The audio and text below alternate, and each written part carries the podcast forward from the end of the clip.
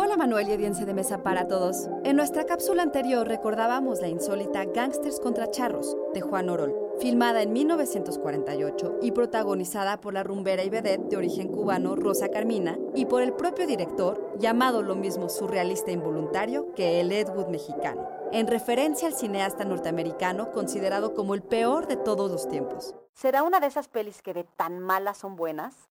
Psy Institute. Masterpiece Your Life. Respetable público, es para mí motivo de satisfacción presentar a la consideración de ustedes esta nueva producción cinematográfica.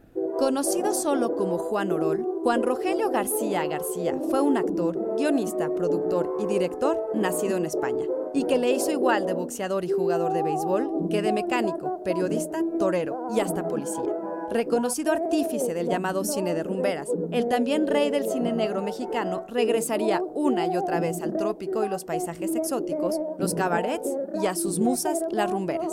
Gangsters contra Charros enfrenta a una pandilla de ampones como sacados del viejo Chicago con un grupo de mexicanísimos y sombrerudos charros, lo que de acuerdo con Félix Ponce del sitio Alucine Cinéfago le da el toque autóctono al incorporar al charro del arrabal contraparte del mafioso, interpretado por el mismo Orol. Plagada de incongruencias y errores de continuidad, la cinta es la segunda parte de una saga iniciada por El Reino de los Gángsters de 1948 y sería sucedida por otras cuatro entregas. Y sin embargo, a pesar de sus defectos, es considerada como una película de culto.